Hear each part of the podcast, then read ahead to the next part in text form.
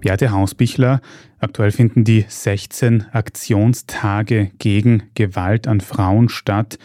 Wie schlimm ist der Status quo diesbezüglich?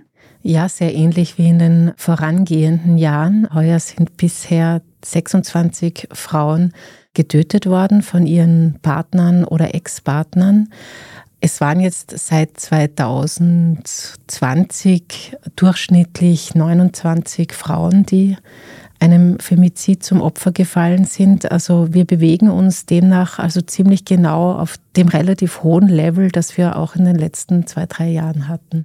Und ich glaube, auf lange Sicht gibt es dann noch diese durchschnittliche Rechnung, dass drei Frauen pro Monat durchschnittlich getötet werden in Österreich? Es sind jetzt ein bisschen weniger. Es sind zwei bis drei. Also es sind jetzt ein bisschen weniger geworden. Es gab einen Höchststand 2018, da waren es sogar 41 Femizide, 2019 39. Also das waren Jahre, wo es sehr hoch war.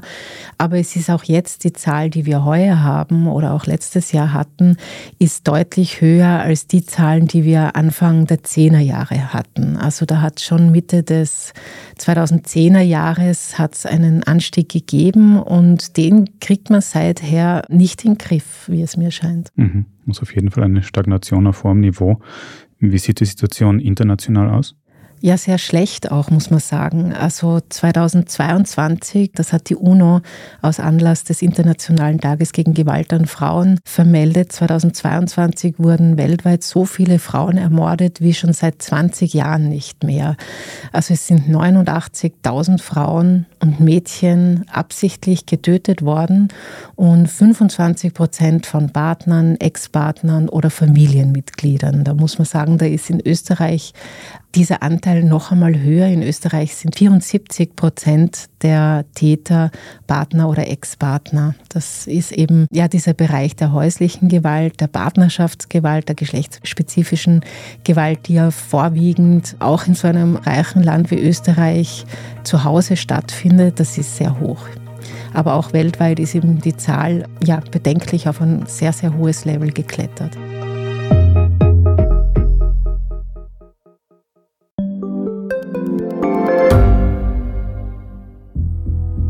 Was ich nicht nachvollziehen kann, ist, warum an jedem Unrecht immer ich schuld sein soll. Ein Korruptionsskandal jagt den anderen.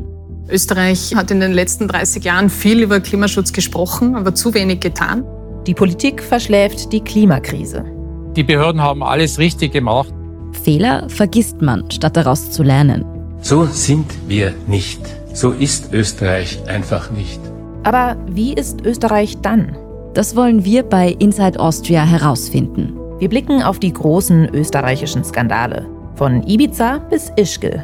Wir wollen wissen, wer dafür in der Politik die Verantwortung trägt. Und wir schauen genau hin, wo Österreich über seine Grenzen hinaus mitmischt.